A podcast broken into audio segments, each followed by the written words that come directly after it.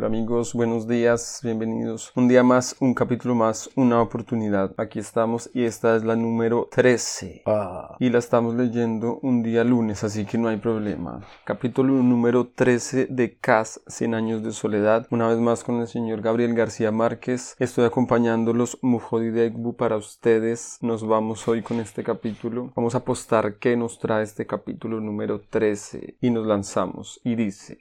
En el aturdimiento de los últimos años, Úrsula había dispuesto de muy escasas treguas para atender a la formación papal de José Arcadio, cuando éste tuvo que ser preparado a las volandas para irse al seminario. Meme, su hermana, repartida entre la rigidez de Fernanda y las amarguras de Amaranta, llegó casi al mismo tiempo a la edad prevista para mandarla al colegio de las monjas, donde harían de ella una virtuosa del clavicordio. Úrsula se sentía atormentada por graves dudas acerca de la eficacidad de los métodos con que había templado el espíritu del lánguido aprendiz de sumo pontífice, pero no le echaba la culpa a su trastabillante vejez ni a los nubarrones que apenas le permitían vislumbrar el contorno de las cosas, sino algo que ella misma no lograba definir, pero que concebía confusamente como un progresivo desgaste del tiempo. Desgaste del tiempo. Pues son cien años de soledad, ¿no? En el nombre está implícita la noción de tiempo. Cien años, en cien años se alcanza a desgastar el tiempo. Continuamos. Los años de ahora ya no vienen como los de antes, solía decir, sintiendo que la realidad cotidiana se le escapaba de las manos. Antes, pensaba, los niños tardaban mucho para crecer. No había sino que recordar todo el tiempo que se necesitó para que José Arcadio, el mayor, se fuera con los gitanos. Y todo lo que ocurrió antes de que volviera, pintado como una culebra y hablando como un astrónomo, y las cosas que ocurrieron en la casa antes de que Amaranta y Arcadio olvidaran la lengua de los indios y aprendieran el castellano. Había que ver las de sol y sereno que soportó el pobre José Arcadio Buendía bajo el castaño, y todo lo que hubo que llorar su muerte antes de que llevaran moribundo a un coronel Aureliano Buendía que después de tanta guerra y después de tanto sufrir por él, aunque aún no cumplía cincuenta años. En otra época,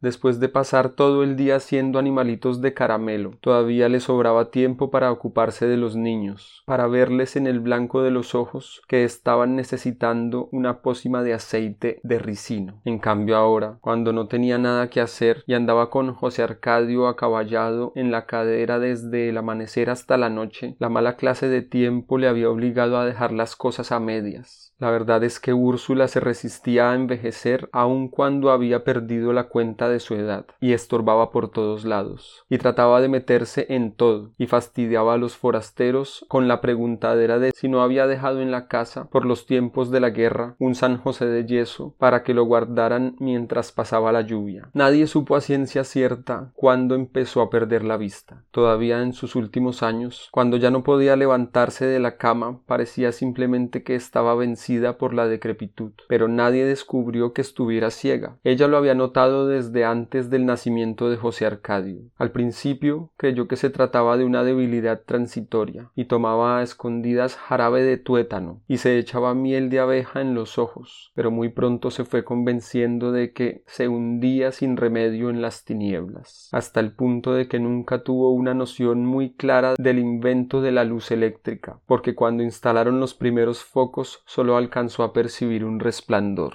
No se lo dijo a nadie, pero habría sido un reconocimiento público de su inutilidad. Se empeñó en un callado aprendizaje de las distancias de las cosas y de las voces de la gente, para seguir viendo en la memoria cuando ya no se lo permitían las sombras de las cataratas. Más tarde había de descubrir el auxilio imprevisto de los olores, que se definieron en las tinieblas con una fuerza mucho más convincente que los volúmenes y el color, y la salvación definitivamente de la vergüenza de una renuncia. En la oscuridad del cuarto podía ensartar la aguja y tejer un ojal, y sabía cuándo estaba la leche a punto de hervir. Conoció con tanta seguridad el lugar en que se encontraba cada cosa que ella misma se olvidaba a veces de que estaba ciega. En cierta ocasión, Fernanda alborotó la casa porque había perdido su anillo matrimonial, y Úrsula lo encontró en una repisa del dormitorio de los niños. Sencillamente, mientras los otros andaban descuidados por todos lados, ella los vigilaba con sus cuatro sentidos para que nunca la tomaran por sorpresa, y al cabo de algún tiempo descubrió que cada miembro de la familia repetía todos los días, sin darse cuenta, los mismos recorridos, los mismos actos, y que casi repetía las mismas palabras a la misma hora. Solo cuando se salían de esa meticulosa rutina corrían el riesgo de perder algo, de modo que cuando oyó a Fernanda consternada porque había perdido el anillo, Úrsula recordó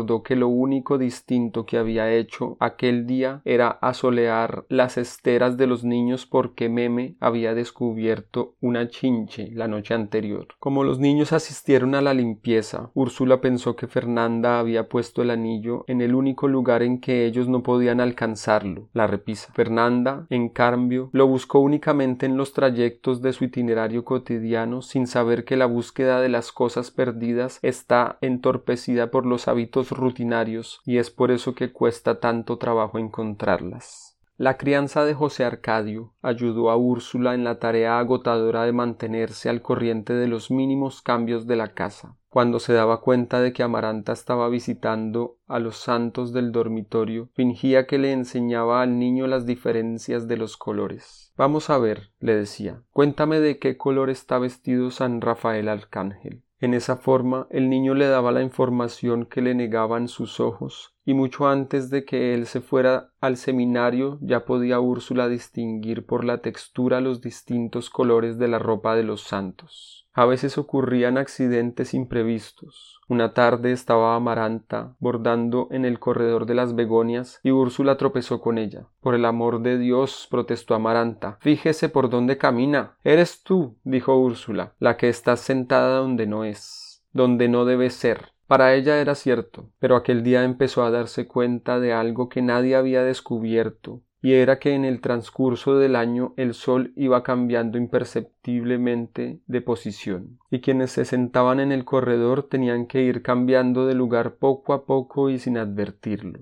A partir de entonces, Úrsula no tenía sino que recordar la fecha para conocer el lugar exacto en que estaba sentada Amaranta. Aunque el temblor de las manos era cada vez más perceptible y no podía con el peso de los pies, nunca se vio su menudita figura en tantos lugares al mismo tiempo. Era casi tan diligente como cuando llevaba encima todo el peso de la casa. Sin embargo, en la impenetrable soledad de la decrepitud, dispuso de tal clarividencia para examinar hasta los más insignificantes acontecimientos de la casa, que por primera vez vio con claridad las verdades que sus ocupantes de otro tiempo le habían impedido ver. Por la época en que preparaban a José Arcadio para el seminario, ya habían hecho una recapitulación infinitesimal de la vida de la casa desde la fundación de Macondo y había cambiado por completo la opinión que siempre tuvo de sus descendientes. Se dio cuenta de que el coronel Aureliano Buendía no le había perdido el cariño a la familia a causa del endurecimiento de la guerra, como ella creía antes, sino que nunca había querido a nadie, ni siquiera a su esposa Remedios o a las incontables mujeres de una noche que pasaron por su vida, y mucho menos a sus hijos. Vislumbró que no había hecho tanta guerra por idealismo como todo el mundo creía, ni había renunciado por cansancio a la victoria inminente como todo el mundo creía, sino que había ganado y perdido por el mismo motivo, por pura y pecaminosa soberbia. Llegó a la conclusión de que aquel hijo por quien ella habría dado la vida era simplemente un hombre incapacitado para el amor. Una noche, cuando lo tenía en el vientre, lo oyó llorar. Fue un lamento tan definido que José Arcadio Buendía despertó a su lado y se alegró con la idea de que el niño iba a ser ventríloco. Otras personas pronosticaron que sería adivino. Ella, en cambio, se estremeció con la certidumbre de que aquel bramido profundo era un primer indicio de la temible cola de cerdo, y rogó a Dios que le dejara morir la criatura en el vientre. Pero la lucidez de la decrepitud le permitió ver, y así lo repitió muchas veces, que el llanto de los niños en el vientre de la madre no es un anuncio de ventriloquía, ni de facultad adivinatoria, sino una señal inequívoca de incapacidad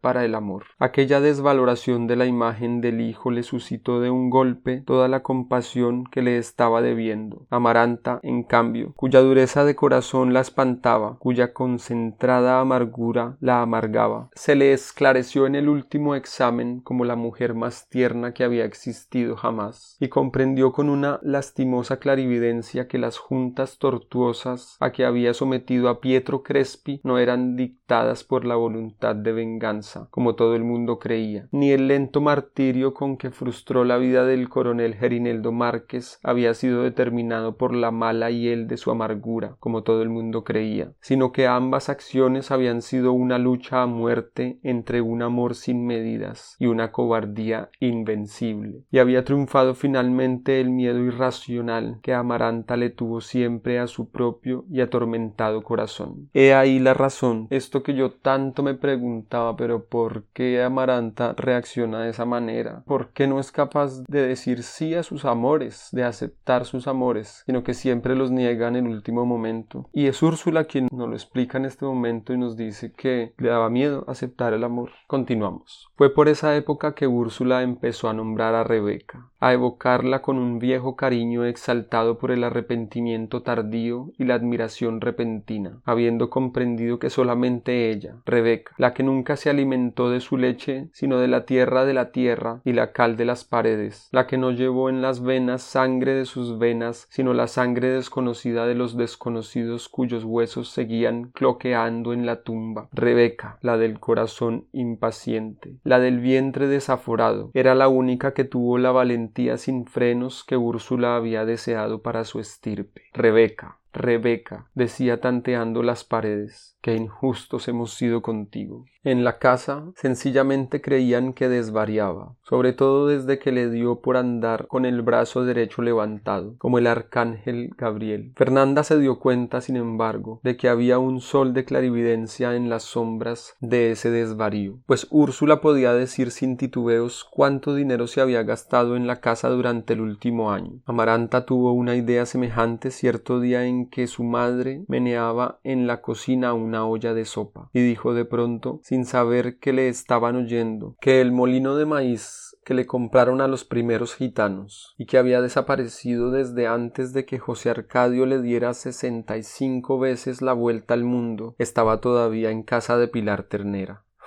también casi centenaria, pero entera y ágil a pesar de la inconcebible gordura que espantaba a los niños como en otro tiempo su risa espantaba a las palomas. Pilar Ternera no se sorprendió del acierto de Úrsula, porque su propia experiencia empezaba a indicarle que una vejez alerta puede ser más atinada que las averiguaciones de barajas. Sin embargo, cuando Úrsula se dio cuenta de que no le había alcanzado el tiempo para consolidar la vocación de José Arcadio, se dejó aturdir por la consternación. Empezó a cometer errores, tratando de ver con los ojos las cosas que la intuición le permitía ver con mayor claridad. Una mañana le echó al niño en la cabeza el contenido de un tintero creyendo que era agua florida. Ocasionó tantos tropiezos con la terquedad de intervenir en todo que se sintió trastornada por ráfagas de mal humor y trataba de quitarse las tinieblas que por fin le estaban enredando como un camisón de telaraña. Fue entonces cuando se le ocurrió que su torpeza no era la primera victoria de la decrepitud y la oscuridad, sino una falla del tiempo. Pensaba que antes, cuando Dios no hacía con los meses y los años las mismas trampas que hacían los turcos al medir una yarda de percal, las cosas eran diferentes. Ahora no solo crecían los niños más deprisa, sino que hasta los sentimientos evolucionaban de otro modo. No bien remedios, la bella había subido al cielo en cuerpo y alma, y ya la desconsiderada Fernanda andaba refunfuñando en los rincones porque se había llevado las sábanas. No bien se habían enfriado los cuerpos de los aurelianos en sus tumbas, y ya Aureliano II tenía otra vez la casa prendida, llena de borrachos que tocaban el acordeón y se ensopaban en champaña, como si no hubieran muerto cristianos sino perros, como si aquellas cosas de locos que tantos dolores de cabeza y tantos animalitos de caramelo habían costado estuvieran estuviera predestinada a convertirse en un basurero de perdición. Recordando estas cosas mientras alistaban el baúl de José Arcadio, Úrsula se preguntaba si no era preferible acostarse de una vez en la sepultura y que le echaran la tierra encima, y le preguntaba a Dios, sin miedo, si de verdad creía que la gente estaba hecha de fierro para soportar tantas penas y mortificaciones, y preguntando y preguntando iba atizando su propia ofuscación, y sentía unos irreprimibles deseos de soltarse a despotricar como un forastero, y de permitirse por fin un instante de rebeldía, el instante tantas veces anhelado y tantas veces aplazado de meterse la resignación por el fundamento y cagarse de una vez en todo, y sacarse del corazón los infinitos montones de malas palabras que había tenido que atragantarse en todo un siglo de conformidad. Carajo. gritó. Amaranta, que empezaba a meter la ropa en el baúl, creyó que la había picado un alacrán. ¿Dónde está? preguntó alarmada. ¿Qué? El animal, aclaró Amaranta. Úrsula se puso un dedo en el corazón. Aquí, dijo. Uf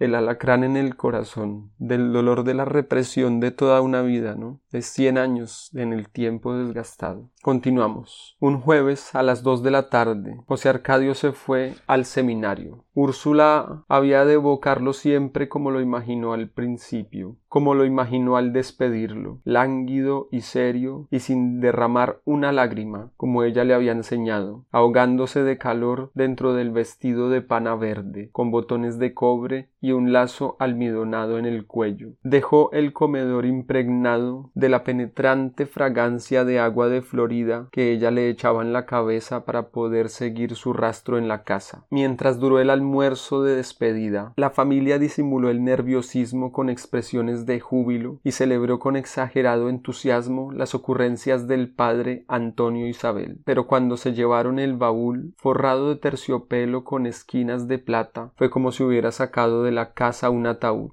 El único que se negó a participar en la despedida fue el coronel Aureliano Buendía. Esta era la última vaina que nos faltaba, refunfuñó. Un papa. Tres meses después, Aureliano II y Fernanda llevaron a Meme al colegio y regresaron con un clavicordio que ocupó el lugar de la pianola. Fue por esa época que Amaranta empezó a tejer su propia mortaja. Amaranta empezó a tejer su propia mortaja, atención a eso. Además, porque ¿quién hace eso, no? Quien teje y se prepara su propia mortaja. Hay casos, ¿no? Casos se han visto. La fiebre del banano se había apaciguado. Los antiguos habitantes de Macondo se encontraron arrinconados por los advenedizos, trabajosamente asiduos a sus precarios recursos de antaño, pero reconfortados en todo caso por la impresión de haber sobrevivido a un naufragio. En la casa siguieron recibiendo invitados a almorzar y en realidad no se restableció la antigua rutina mientras no se fue, años después, la compañía bananera. Sin embargo, hubo cambios radicales en el tradicional sentido de la hospitalidad porque entonces era Fernanda quien imponía sus leyes con Úrsula relegada a las tinieblas y con Amaranta abstraída en la labor del sudario, la antigua aprendiza de reina tuvo libertad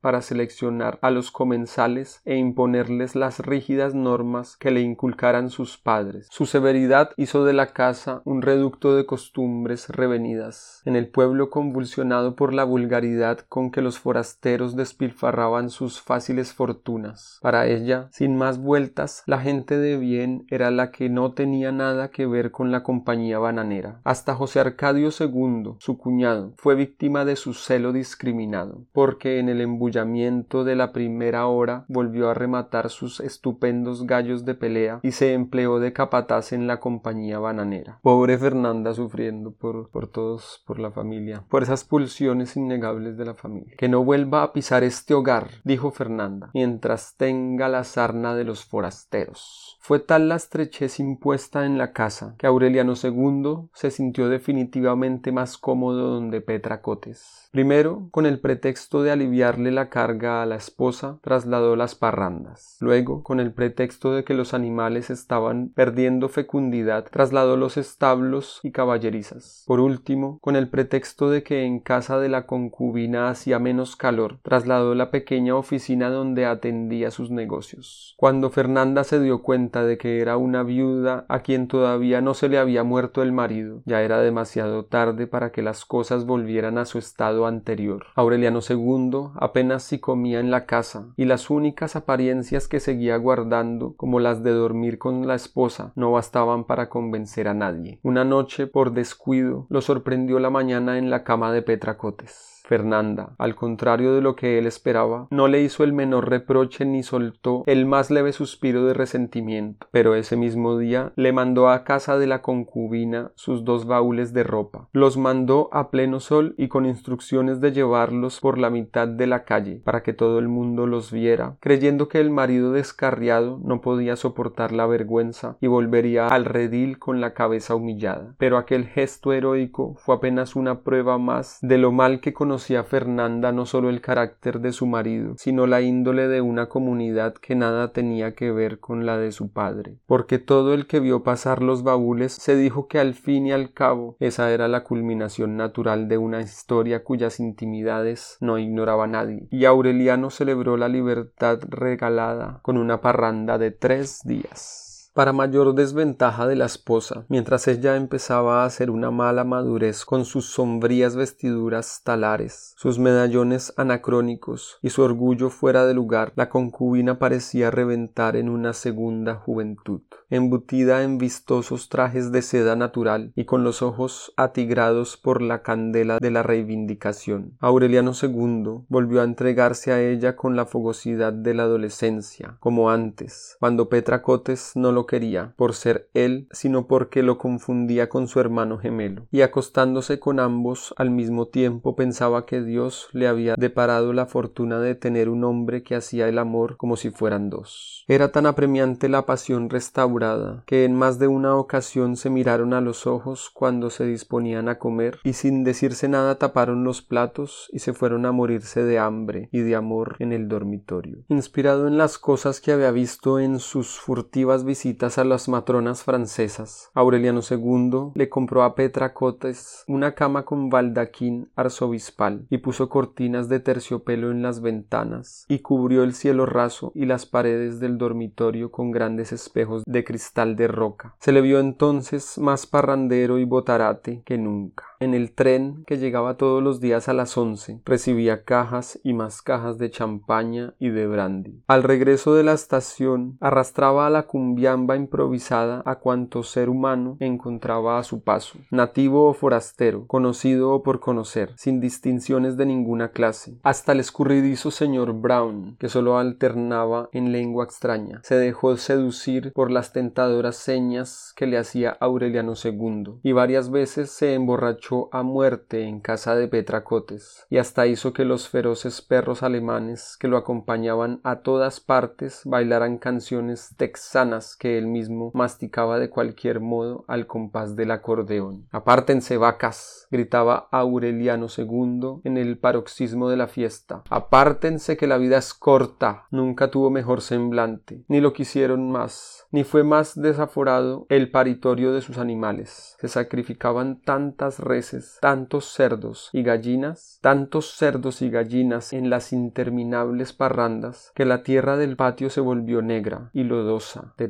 sangre. Aquello era un eterno tiradero de huesos y tripas, un muladar de sobras, y había que estar quemando recámaras de dinamita a todas horas para que los gallinazos no les sacaran los ojos a los invitados. Aureliano II se volvió gordo, violacio, atortugado, a consecuencia de un apetito apenas comparable con el de José Arcadio cuando regresó de la vuelta al mundo. El prestigio de su desmandada voracidad, de su inmensa capacidad de despilfarro, de su hospitalidad sin precedentes, rebasó los límites de la ciénaga y atrajo a los glotones mejores calificados del litoral. De todas partes llegaban, de todas partes llegaban tragaladas fabulosos para tomar parte en los irracionales torneos de capacidad y resistencia que se organizaban en casa de Petra Cotes. Aureliano II fue el comedor invicto, hasta el sábado de infortunio en que apareció Camila Sagastume, una hembra totémica conocida en el país entero con el buen nombre de la elefanta, la elefanta. El duelo se prolongó hasta el amanecer del martes. En las primeras veinticuatro horas, habiendo desaprovechado una ternera con yuca, ñame y plátanos asados, y además una caja y media de champaña, Aureliano II tenía la seguridad de la victoria. Se veía más entusiasta, más vital que la imperturbable adversaria, poseedora de un estilo evidentemente más profesional, pero por lo mismo menos emocionante que el abigarrado público que desbordó la casa. Mientras Aureliano II comía a dentelladas, desbocado por la ansiedad del triunfo, la elefanta seccionó la carne con las artes de un cirujano y la comía sin prisa y hasta un cierto placer. Era gigantesca y maciza, pero contra la corpulencia colosal prevalecía la ternura de la feminidad y tenía un rostro tan hermoso, unas manos tan finas y bien cuidadas y un encanto personal tan irresistible que cuando Aureliano II la vio entrar en la casa comentó en voz baja que hubiera preferido no hacer el torneo en la mesa sino en la cama. Más tarde, cuando la vio consumir el cuadril de la ternera sin violar una sola regla de la mejor urbanidad, comentó seriamente que aquel delicado, fascinante e insaciable probocidio era en cierto modo la mujer ideal. No estaba equivocado. La fama de quebrantahuesos que precedió a la elefanta carecía de fundamento. No era trituradora de bueyes, ni mujer barbada en un circo griego, como decía, sino directora de una academia de. Había aprendido a comer siendo ya una respetable madre de familia, buscando un método para que sus hijos se alimentaran mejor y no mediante estímulos artificiales del apetito, sino mediante la absoluta tranquilidad del espíritu. Su teoría, demostrada en la práctica, se fundaba en el principio de que una persona que tuviera perfectamente arreglados todos los asuntos de su conciencia podía comer sin tregua hasta que la venciera el cansancio, de modo que fue por razones morales y no por interés deportivo que desatendió la academia y el hogar para competir con un hombre cuya fama de gran comedor sin principios le había dado la vuelta al mundo. Desde la primera vez que lo vio, se dio cuenta de que Aureliano segundo no lo perdería el estómago, sino el carácter. Al término de la primera noche, mientras la elefanta continuaba impávida, Aureliano se estaba agotando de tanto hablar y reír.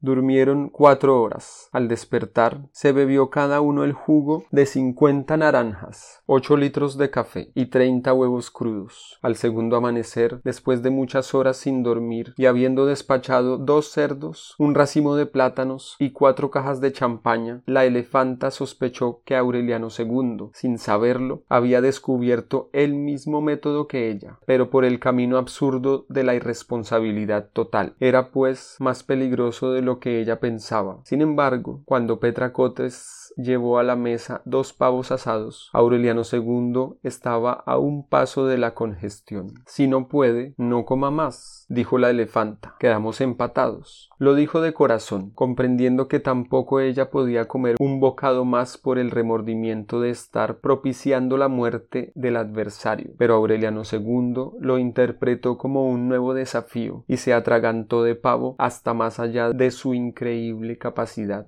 Perdió el conocimiento, cayó de bruces en el plato de los huesos, echando espumarajos de perro por la boca, ahogándose en ronquidos de agonía. Sintió, en medio de las tinieblas, que lo arrojaban desde lo más alto de una torre hacia un precipicio sin fondo, y en un último fogonazo de lucidez se dio cuenta de que al término de aquella inacabable caída lo estaba esperando la muerte. Llévenme con Fernanda, alcanzó a decir. Los amigos que lo dejaron en la casa creyeron que le había cumplido a su esposa la promesa de no morir en la casa de la concubina. Petracotes había embetunado los botines de charol que él quería tener puestos en el ataúd, y ya andaba buscando a alguien que los llevara, cuando fueron a decirle que Aureliano II estaba fuera de peligro. Se restableció, en efecto, en menos de una semana, y quince días después estaba celebrando con una parranda sin precedentes el acontecimiento de la supervivencia. Siguió viviendo en casa de Petracotes, pero visitaba a Fernanda todos los días y a veces se quedaba a comer con la familia, como si el destino hubiera invertido la situación y lo hubiera dejado de esposo de la concubina y de amante de la esposa. Fue un descanso para Fernanda. En los tedios del abandono, sus únicas distracciones eran los ejercicios del clavicordio a la hora de la siesta y las cartas de sus hijos. En las detalladas cartas que le mandaba cada quince días no había ni una sola línea de verdad. Les ocultaba sus penas, les escamoteaba la tristeza de una casa que a pesar de la luz sobre las begonias, a pesar de la sofocación de las dos de la tarde, a pesar de las frecuentes ráfagas de fiesta que llegaban de la calle era cada vez más parecida a la mansión colonial de sus padres. Fernanda vagaba sola entre Fernanda vagaba sola entre fantasmas vivos y el fantasma muerto de José Arcadio Buendía. El fantasma muerto, ¿no? O sea, este ya no es un fantasma normal y uno más de los que hay en la casa, sino un fantasma que ya dejó de ser fantasma, que ya pasó al otro plano, como en la muerte de los mexicanos, ¿no? Cuando uno es olvidado, desaparece del inframundo. Continuamos. El fantasma muerto de José Arcadio Buendía, que a veces iba a sentarse con una atención inquisitiva en la penumbra de la sala, mientras ella tocaba el clavicordio. El coronel Aureliano Buendía era una sombra. Desde la última vez que salió a la calle a proponer una guerra sin porvenir al coronel Gerineldo Márquez, apenas se abandonaba el taller para orinar bajo el castaño. No recibía más visitas que las del peluquero cada tres semanas. Se alimentaba de cualquier cosa que le llevaba Úrsula una vez al día, y aunque seguía fabricando pescaditos de oro con la misma pasión de antes, dejó de venderlos cuando se enteró de que la gente no los compraba como joyas, sino como reliquias históricas. Había hecho en el patio una hoguera con las muñecas de remedios que decoraban su dormitorio desde el día de su matrimonio. La vigilante Úrsula se dio cuenta de lo que estaba haciendo su hijo, pero no pudo impedirlo. Tienes un corazón de piedra, le dijo. Este no es asunto del corazón, le dijo. El cuarto se está llenando de polillas. Amaranta tejía su mortaja. Fernanda no entendía por qué le escribía cartas ocasionales a Meme y hasta le mandaba regalos, y en cambio ni siquiera quería hablar con José Arcadio. Se morirán sin saber por qué, contestó Amaranta cuando ella le hizo la pregunta a través de Úrsula, y aquella respuesta sembró en su corazón un enigma que nunca pudo esclarecer. Alta, espaldada, altiva, siempre vestida con abundantes pollerines de espuma y con un aire de distinción que resistía a los años y a los malos recuerdos, Amaranta parecía llevar en el frente la cruz de ceniza de la virginidad. En realidad la llevaba en la mano, en la venda negra que no se quitaba ni para dormir, y que ella misma llevaba y planchaba. La vida se le iba en bordar el sudario. Se hubiera dicho que bordaba durante el día y desbordaba en la noche, y no con la esperanza de derrotar en esa fortuna la soledad, sino todo lo contrario, para sustentarla. La mayor preocupación que tenía Fernanda en sus años de abandono era que Meme fuera a pasar las primeras vacaciones y no encontrara a Aureliano II en la casa. Cuando Meme volvió, sus padres se habían puesto de acuerdo no solo para que la niña creyera que Aureliano II seguía siendo un esposo doméstico, sino también para que no notara la tristeza de la casa. Todos los años, durante dos meses, Aureliano II representaba su papel de marido ejemplar y prometía fiestas con helado y galletitas que la alegre y vivaz estudiante amenizaba con el clavicordio. Era evidente desde entonces que había heredado muy poco del carácter de la madre. Parecía más bien una segunda versión de Amaranta, cuando ésta no conocía a la amargura y andaba alborotando la casa con sus pasos de baile. A los doce, a los catorce años, antes de que la pasión secreta por Pietro Crespi torciera definitivamente el rumbo de su corazón. Pero al contrario de Amaranta, al contrario de todos, Meme no revelaba todavía el sino solitario de la familia y parecía enteramente conforme con el mundo, aun cuando se encerraba en la sala a las doce de la tarde a practicar el clavicordio con una disciplina inflexible. Era evidente que le gustaba la casa, que pasaba todo el año soñando con el alboroto de adolescentes que provocaba su llegada, y que no andaba muy lejos de la vocación festiva y los desafueros hospitalarios de su padre. El primer sino de esa herencia calamitosa se reveló en las terceras vacaciones, cuando Meme apareció en la casa con cuatro monjas y sesenta y ocho compañeras de clase, a quienes invitó a pasar una semana en familia, por propia iniciativa y sin ningún anuncio. ¡Qué desgracia! se lamentaba Fernanda. Esta criatura es tan bárbara como su padre. Fue preciso pedir camas y hamacas a los vecinos, establecer nueve turnos en la mesa, fijar horarios para el baño y conseguir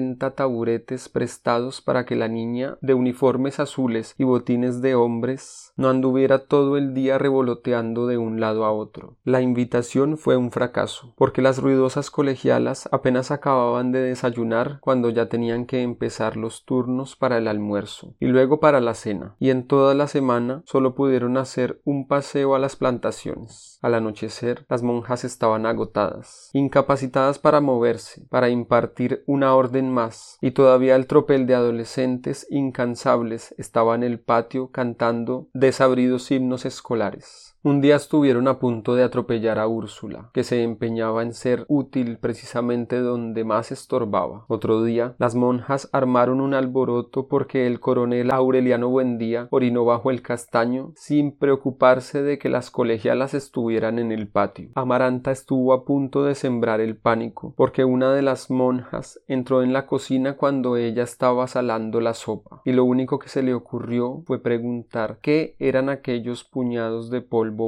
Arsénico, dijo Amaranta. La noche de su llegada, los estudiantes se embrollaron de tal modo tratando de ir al excusado antes de acostarse, que a la una de la madrugada todavía estaban entrando las últimas. Fernanda compró entonces setenta y dos bacenillas, pero solo consiguió convertir en un problema matinal el problema nocturno, porque desde el amanecer había frente al excusado una larga fila de muchachas, cada una con una bacenilla en la mano, esperando turno para lavarla. Aunque algunas sufrieron calenturas y a varias se les infectaron las picaduras de los mosquitos, la mayoría demostró una resistencia inquebrantable frente a las dificultades más penosas y aun a la hora de más calor correteaban por el jardín. Cuando por fin se fueron, las flores estaban destrozadas, los muebles partidos y las paredes cubiertas de dibujos y letreros. Pero Fernanda les perdonó los estragos en el alivio de la partida. Devolvió las camas y taburetes prestados y guardó las setenta y dos bacenillas en el cuarto de Melquiades. La clausurada habitación, en torno a la cual giró en otro tiempo la vida espiritual de la casa, fue conocida desde entonces como el cuarto de las vacinillas. Para el coronel Aureliano Buendía ese era el nombre más apropiado, porque mientras el resto de la familia seguía asombrándose de que la pieza de Melquiades fuera inmune al polvo y a la destrucción, él la veía convertida en un muladar. De todos modos, no parecía importarle quién tenía la razón, y si se enteró del destino del cuarto fue porque Fernanda estuvo pasando y perturbando su trabajo una tarde entera para guardar las vacinillas. Por esos días reapareció José Arcadio II en la casa. Pasaba de largo por el corredor, sin saludar a nadie, y se encerraba en el taller a conversar con el coronel, a pesar de que no podía verlo. Úrsula analizaba el taconeo de sus botas de capataz y se sorprendía de la distancia insalvable que lo separaba de la familia. Inclusive el hermano gemelo con quien jugaba en la infancia ingeniosos juegos de confusión y con el cual no tenía ya ningún rasgo común, era lineal, solemne, y tenía un estar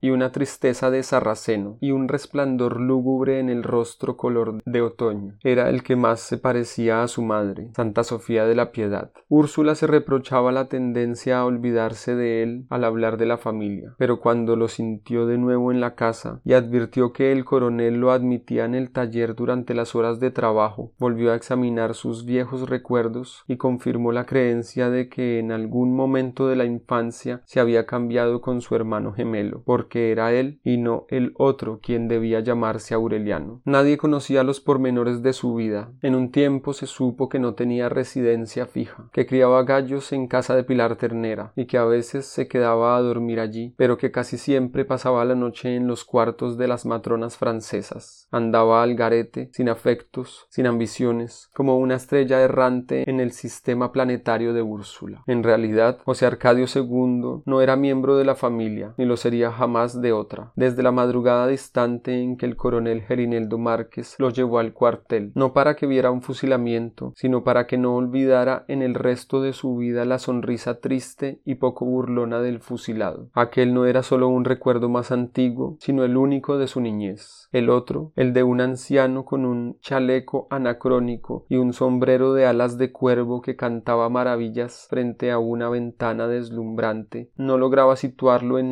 ninguna época. Era un recuerdo incierto, enteramente desprovisto de enseñanzas nostalgia, al contrario del recuerdo del fusilado, que en realidad había detenido el rumbo de su vida y regresaba a su memoria cada vez más nítido a medida que envejecía, como si el transcurso del tiempo lo hubiera ido aproximando. Úrsula trató de aprovechar a José Arcadio II para que el coronel Aureliano Buendía abandonara su encierro. Convéncelo de que vaya al cine, le decía. Aunque no le gusten las películas, tendrá por lo menos una ocasión de respirar aire puro. Pero no tardó en darse cuenta de que él era tan insensible a sus súplicas como hubiera podido serlo el coronel, y que estaba acorazado por la misma impermeabilidad a los afectos, aunque nunca supo, ni lo supo nadie, de qué hablaban en los prolongados encierros del taller, entendió que fueran ellos los únicos miembros de la familia que parecían vinculados por las afinidades. La verdad es que ni José Arcadio II hubiera podido sacar al coronel de su encierro. La invasión escolar había rebasado los límites de su paciencia. Con el pretexto de que el dormitorio nupcial estaba a merced de las polillas a pesar de la destrucción de las apetitosas,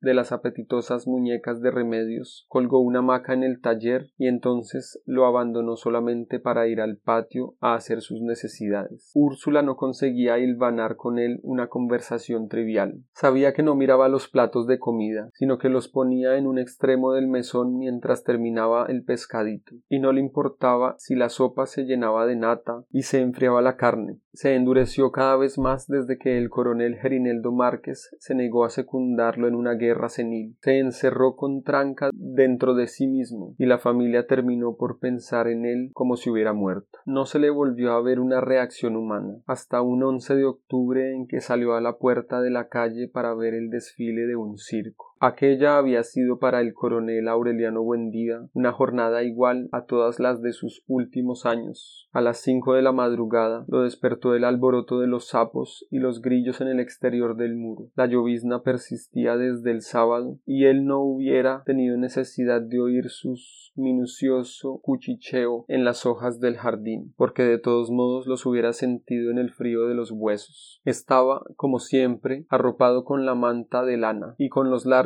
calzoncillos de algodón crudo que seguía usando por comodidad, aunque a causa de su polvoriento anacronismo él mismo los llamaba calzoncillos de gordo. Se puso los pantalones estrechos, pero no se cerró las presillas ni se puso en el cuello de la camisa el botón de oro que usaba siempre, porque tenía el propósito de darse un baño. Luego se puso la manta en la cabeza como un capirote, se peinó con los dedos el bigote chorreado y fue a orinar en el patio. Faltaba tanto para que saliera el sol que José Arcadio Buendía dormitaba todavía bajo el cobertizo de palmas podridas por la llovizna. Él no lo vio, como no lo había visto nunca, ni oyó las frases incomprensibles que le dirigió al respecto de su padre cuando despertó sobresaltado por el chorro de orín caliente que le salpicaban los zapatos. Dejó el baño para más tarde, no por el frío y la humedad, sino por la niebla opresiva de octubre. De regreso al taller, percibió el olor del pábilo de los fogones que estaba encendiendo Santa Sofía de la Piedad y esperó en la cocina a que hirviera el café para llevarse un tazón sin azúcar. Santa Sofía de la Piedad le preguntó, como todas las mañanas, en qué día de la semana estaban, y él contestó que era martes, once de octubre. Viendo a la impávida mujer dorada en el resplandor del fuego, que ni en ese ni en ningún otro instante de su vida parecía existir por completo, recordó de pronto que un once de octubre,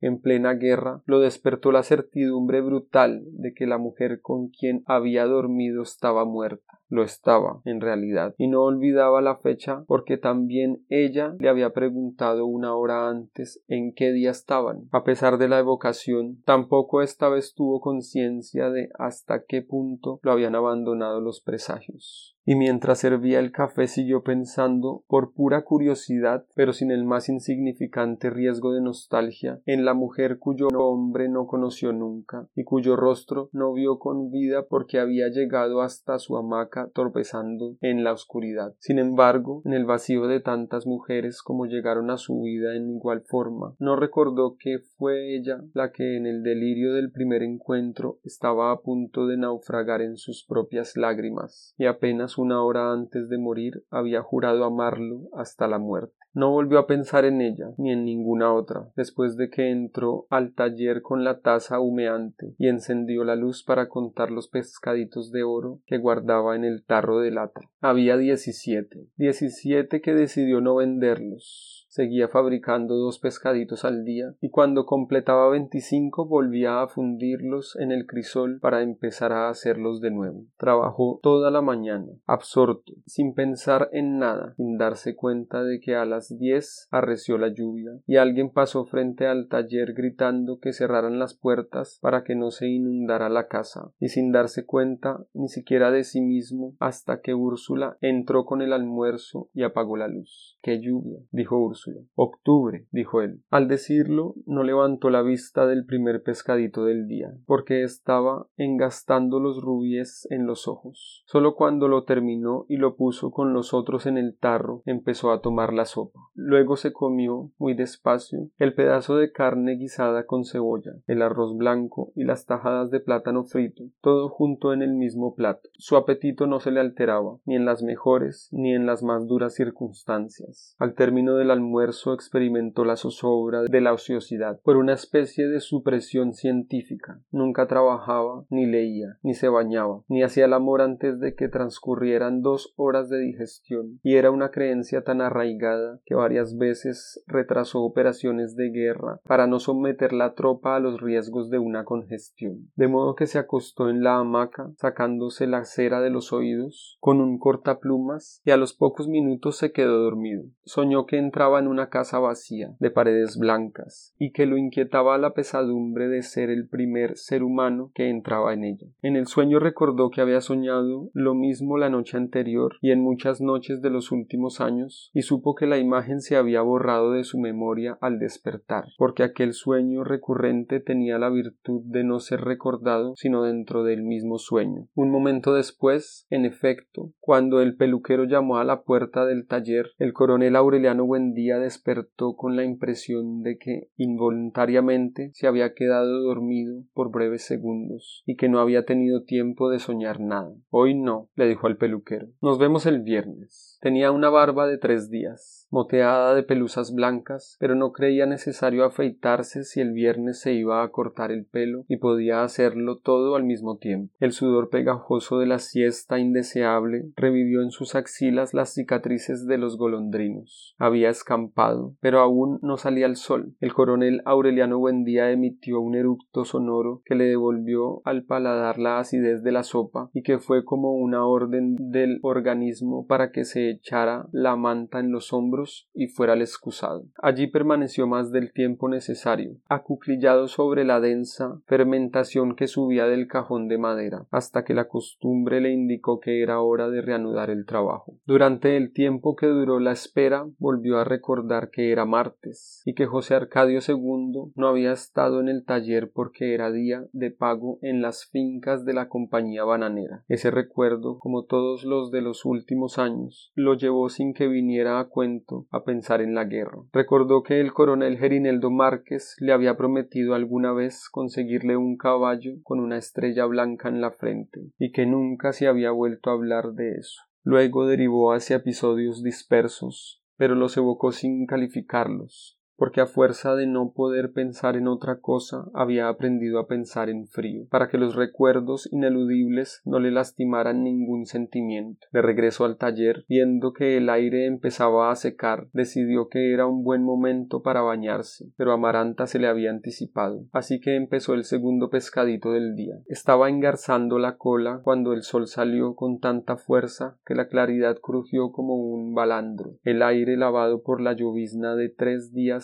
se llenó de hormigas voladoras. Entonces cayó en la cuenta de que tenía deseos de orinar y los estaba aplazando hasta que acabara de armar el pescadito. Iba para el patio a las cuatro y diez, cuando oyó los cobres lejanos, los retumbos del bombo y el júbilo de los niños, y por primera vez desde su juventud pisó conscientemente una trampa de la nostalgia y revivió la prodigiosa tarde de gitanos en que su padre lo llevó a conocer el hielo. Santa Sofía de la Piedad abandonó lo que estaba haciendo en la cocina y corrió hacia la puerta. Es el circo. gritó. En vez de ir al castaño, el coronel Aureliano Buendía fue también a la puerta de la calle y se mezcló con los curiosos que contemplaban el desfile. Vio una mujer vestida de oro con el cogote de un elefante. Vio un dromedario triste. Vio un oso vestido de holandesa que marcaba el compás de la música con un cucharón y una cacerola. Vio los payasos haciendo maromas en la cola del desfile y le vio otra vez la cara a su soledad miserable cuando todo acabó de pasar y no quedó sino el luminoso espacio en la calle y el aire lleno de hormigas voladoras y unos cuantos curiosos asombrados asomados al precipicio de la incertidumbre. Entonces fue al castaño, pensando en el circo, y mientras orinaba trató de seguir pensando en el circo, pero ya no encontró el recuerdo. Metió la cabeza entre los hombros, como un pollito, y se quedó inmóvil con la frente apoyada en el tronco del castaño. La familia, que se enteró hasta el día siguiente, a las doce de la mañana, cuando Santa Sofía de la Piedad fue a tirar la basura en el traspatio y le llamó la atención que estuvieran bajando los gallinazos